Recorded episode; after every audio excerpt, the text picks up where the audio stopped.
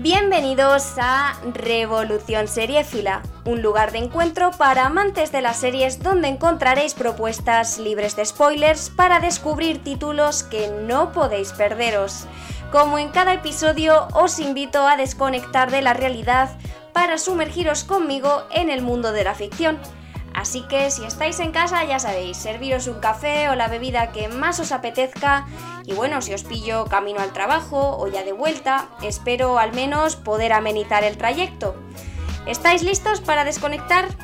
Pues empezamos. Arsène Lupin es más que un libro. Es mi herencia. Mi método. Mi camino. Yo soy Lupin.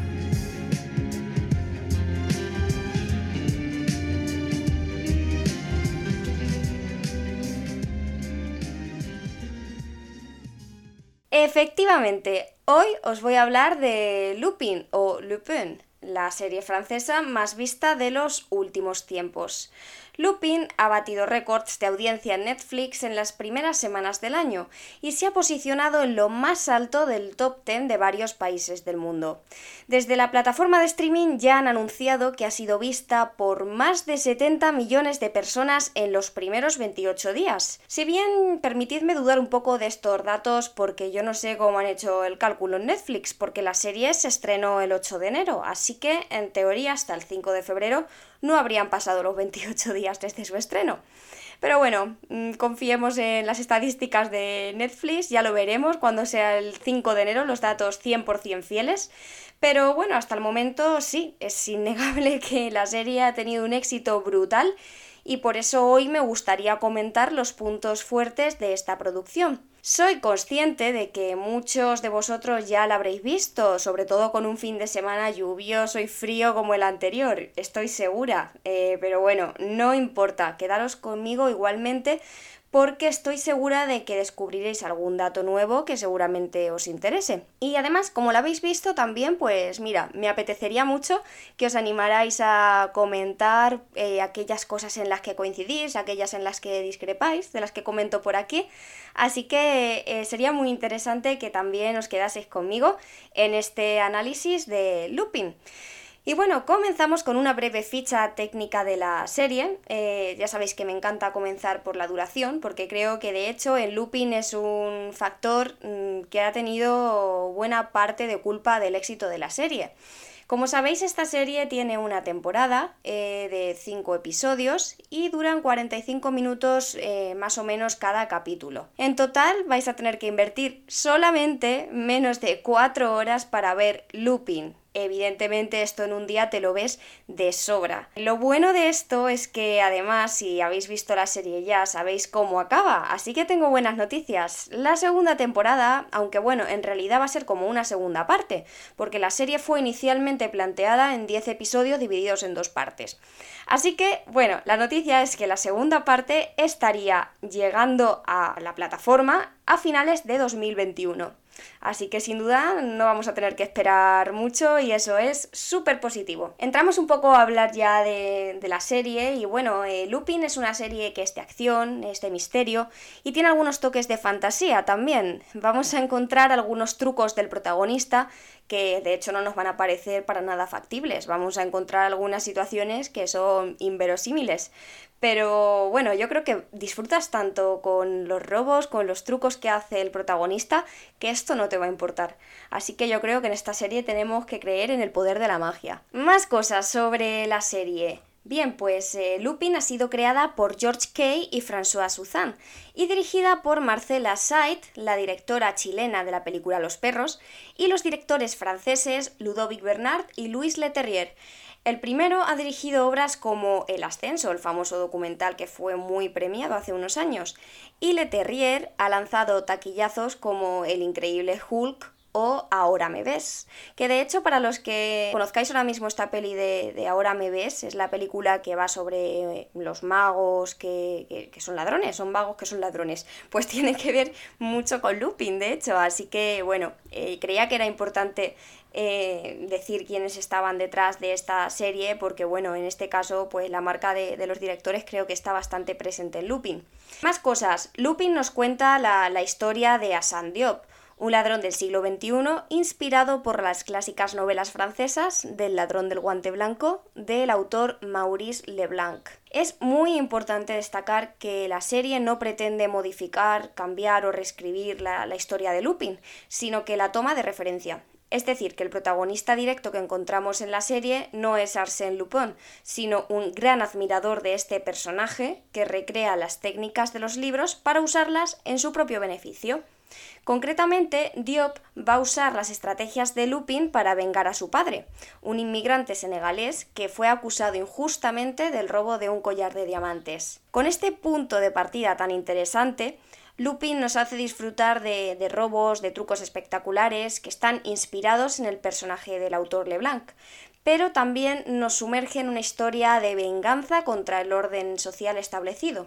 De esta forma, la serie sitúa al espectador ante un dilema moral. Eh, Lupin es un ladrón y, por tanto, bien va en contra de la ley. Pero no es malo, entre comillas, porque es cierto que, sus acciones pretenden hacer justicia contra el orden mal establecido. En fin, que es una especie de Robin Hood francés. Fue mi marido quien me lo regaló. Trabajaba en la extracción de diamantes en el Congo belga. Los buenos tiempos. Los indígenas vivían en medio de una fortuna y no se daban ni cuenta. Solo había que cogerla. Hicieron bien. Gracias, joven. Es usted un caballero. Entrando a hablar de la época, la serie está ambientada en el contexto actual de Francia, y en este sentido encontramos muchas referencias que ayudan a recrear la atmósfera de la sociedad francesa.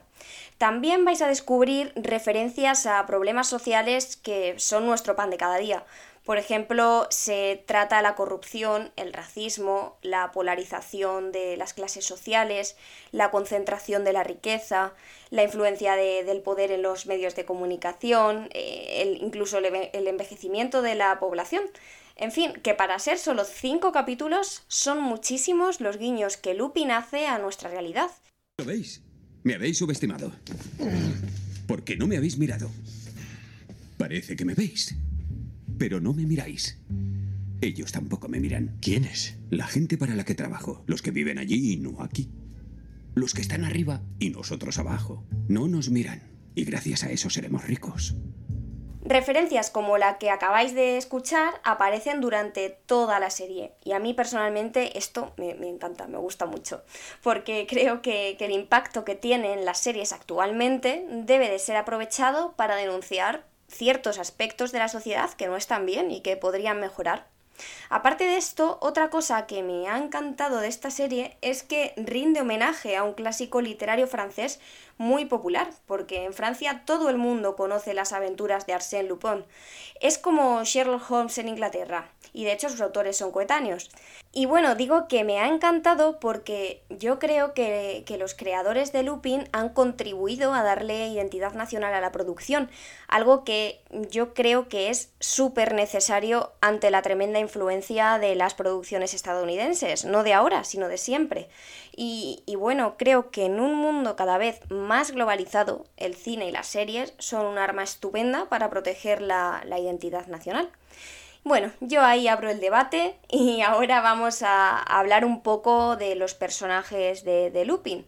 En la primera entrega de Revolución Fila tuvimos a una cómica como protagonista, en el segundo episodio a una zafata de vuelo con complejo de detective, y hoy tenemos a Asan Diop, un ladrón inspirado por las aventuras de Arsène Lupin, el protagonista es un ávido lector de estas novelas y estudia todos los métodos del personaje de ficción para salir adelante tras la muerte de su padre. Una vez Diop ya es todo un ladrón profesional, utiliza su peripecia para esclarecer la muerte del padre.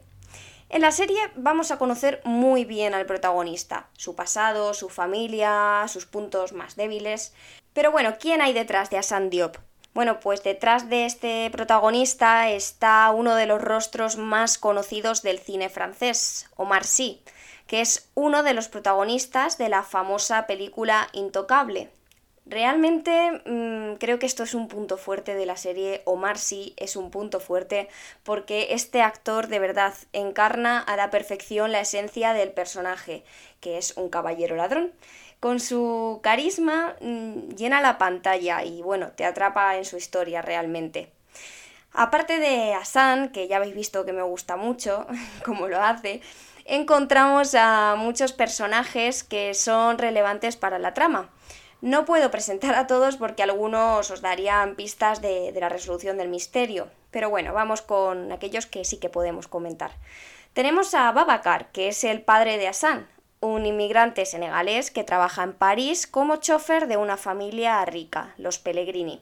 Babacar es acusado de robar un collar de diamantes de la familia y va a la cárcel. Él es, de hecho, el que le regala la primera novela de Lupin a Hassan. En cuanto a los Pellegrini, son una familia millonaria de empresarios, muy poderosa y muy influyente.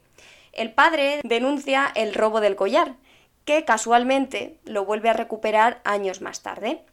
Bueno, pues este collar vuelve a ser robado nuevamente por Hassan Diop, por nuestro protagonista, 25 años después del primer robo. ¿Para qué? Pues para vengar la muerte de su padre. Entonces aquí también entran en escena otros personajes, que son los detectives que investigan el robo del collar por parte de Hassan. Solo uno de ellos, Youssef, consigue ver la relación que hay entre las acciones de Hassan y las de las novelas de Lupin. Me gustaría hacerle una pregunta, capitán. ¿Conoce las aventuras de Arsène Lupin?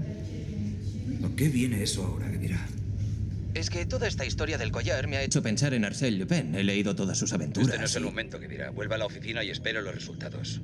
Luego tenemos a Claire y a Raúl, la exmujer de Hassan, con quien tiene un hijo en común y se conocen desde adolescentes.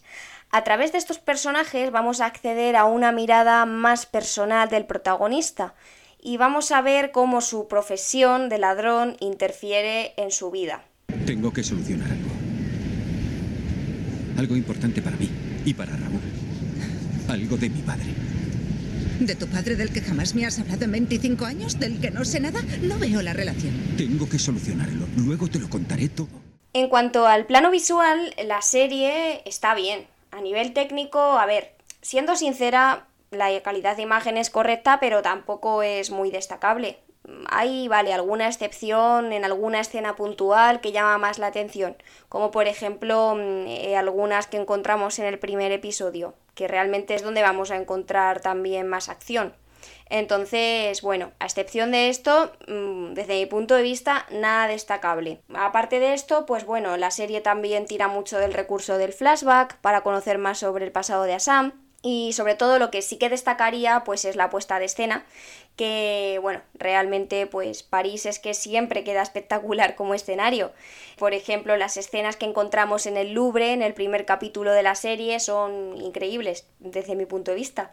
Y bueno, con, con esta ciudad de fondo pues es cierto que la puesta en escena queda bastante elegante y tiene mucho encanto. Luego a nivel de vestuario, no sé si os habréis fijado, pero luego yo me fijé, pero bueno, sin más. Pero luego es verdad que he visto un montón de artículos tipo todas las Nike que lleva el protagonista de Lupin. Y bueno, sí, es que lo más destacable y lo que a mí me llama más la atención son las zapatillas Nike que lleva bastantes modelos pues el protagonista de la serie. Pero bueno, nada más, era solamente una anécdota. Y bueno, ya casi estamos acabando. En conclusión, ¿cuáles son los puntos fuertes de esta serie? Pues para mí, sin duda, el actor principal, que es Omar Sy. Una trama que engancha, más aún pues con los trucos tan sorprendentes que encontramos en los robos del protagonista, París como escenario y un ritmo rápido y con una duración adecuada. Dicho esto, vamos con la valoración final de Lupin. Comenzamos como siempre por las principales plataformas de internet. En Film Affinity la serie ha sido valorada con un 6,4, en IMDb con un 7,7 y en Rotten Tomatoes el 95% de las valoraciones proporcionadas por críticos de cine y televisión han sido positivas. El 78% de las valoraciones dadas por la audiencia han estado por encima del 3,5. Y ahora sí que sí, vamos con el test de Revolución Seriéfila. Como siempre empezamos por el nivel de enganche y en este caso yo le doy un 8,5 a Lupin. ¿Por qué? Pues porque empieza muy fuerte, luego tiene un capítulo que me dejó como, pues bueno, sin más, me gusta el actor, voy a continuar viendo la pinta interesante, pero un capítulo de estos que ya sabéis, que al ser el segundo es como que dices, mm, ¿la continúo viendo o no? Menos mal que la continúe viendo porque en realidad los tres últimos capítulos sobre todo los dos últimos, me encantaron mm, muchísimo y de hecho después del último episodio tengo muchas ganas de ver la segunda temporada. La duración yo le daría un 9 y de hecho creo que ha sido un, como he dicho antes, un punto muy fuerte para que muchísimas personas comenzaran a ver la serie. En realidad, bueno, es como verte dos películas o, menos, dependiendo de la duración de la película que veas. Pero bueno, que no es nada, que lo puedes eh, ver perfectamente en una tarde y pues sí que es cierto que no te da tanta pereza comenzar una serie cuando ves que solamente tiene 5 capítulos. Es así. En cuanto al reparto, yo le daría pues un ocho y medio. Bueno, si fuese solo Omar sí, yo le daría el 10, pero como hay que valorar a todos, pues le daría un 9. Está bien, correcto, me convence su interpretación. Siguiente punto, desarrollo de los personajes. A este punto le daría un siete y medio creo que sí que tenemos oportunidad de conocer a varios personajes de una forma pues bastante lograda. Eh, aparte de Omar sí, que bueno, a Omar sí lo conocemos muchísimo, su pasado, sus debilidades, como decía, le conocemos bien. También nos permite la serie conocer a otros personajes de alrededor y creo que eso es bastante positivo y a mí pues me gusta mucho también. Y por último, en cuanto al disfrute visual, yo le daría un 8 y medio. ¿Por qué? Pues porque es una serie muy entretenida, pasan muchas cosas, tiene mucha acción y creo que, bueno, cuando parece que se va a resolver el misterio, aparece algo que no deja. Y, bueno, en resumidas cuentas, que te mantiene bastante enganchada a la, a la trama. Y bueno, aparte de eso, creo que todos los trucos que aparecen y los robos en sí, esos episodios de robo que se nos presentan en la serie, te van a hacer disfrutar y, bueno, también yo creo que el actor en sí, el actor principal, te va a hacer también disfrutar mucho por la carisma que tiene. Así que 8 y medio lo considero una nota bastante buena. Y en conclusión, ¿por qué os recomiendo Lupin? Pues principalmente porque me parece una serie entretenida. Segundo, porque tiene un actor principal de primer nivel. Tercero, un misterio muy jugoso y cuarto, un guion original que revive un clásico literario sin alterarlo. Entonces creo que en este punto han conseguido un buen resultado, dándole una mirada actual a Arsène Lupin. Y bueno, no lo digo yo, lo dice el éxito de su estreno. Y voy a añadir un quinto punto, que es ese final en cliffhanger que tiene la serie. Creo que, bueno, gracias a este final, la mayoría de los espectadores de esta temporada ya nos hemos suscrito a la siguiente, Así que si no la has visto, tienes que hacerlo porque creo que es la serie francesa del momento. Y aunque desde Estados Unidos hacen todo perfectamente, las series, el cine, todo el audiovisual se les da de lujo, creo que cuando otros países también hacen las cosas bien hay que darles amor, así que este es uno de esos casos. Y bueno, a lo que también podéis darle amor es a este podcast. Eh, si os ha gustado, si os gustan las recomendaciones hasta el momento, compartidlo en vuestras redes sociales, con vuestros amigos, familiares, con quien queráis. Gracias a los que seguís aquí, escuchándome semana tras semana. Os espero en la próxima cita. Disfrutad muchísimo de este fin de semana, que también se espera de mantita y peli, por lo que he visto en el tiempo. Así que animaros a ver alguna de las recomendaciones que ya he hecho en otros podcasts. Nada más por mi parte, nos vemos la próxima semana.